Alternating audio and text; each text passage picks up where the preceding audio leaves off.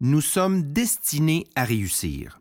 Je crois fermement que nous avons tout ce qu'il faut pour réussir pleinement notre vie personnelle et professionnelle. Destinés à réussir, oui, mais peut-être avons-nous été programmés pour l'échec. Ce que je veux dire par là, c'est que pendant notre enfance et adolescence, on a tous entendu des messages comme Dans vie, mon homme, si tu veux réussir, faut que tu travailles fort. Travaille, travaille, travaille, travaille. Puis je me souviens encore, comme c'était hier, ma mère qui me répétait Dans vie, mon petit, il faut que tu fasses des sacrifices. Tu peux pas avoir tout ce que tu veux dans vie. Fais attention. Mais voyons donc, veux-tu bien arrêter de rêver en couleur? Et si vous avez eu la chance, en fait, ou le malheur d'annoncer à votre entourage que vous vouliez être à votre compte, être comédien ou chanteur, vous avez sûrement entendu celle-là.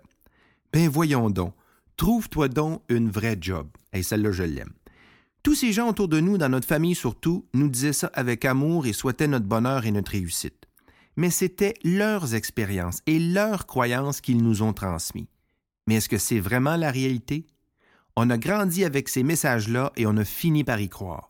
Donc, plusieurs années plus tard, après avoir été bombardé des mêmes croyances, qu'il fallait faire des sacrifices, qu'on ne pouvait pas avoir ce qu'on voulait dans la vie, eh bien, on apporte du travail à la maison, on voit plus nos enfants, on ne fait pas un travail qu'on aime, on est moins payé que ce qu'on mérite, et souvent, on n'a même pas le conjoint ou la conjointe à la hauteur de notre propre et pleine valeur.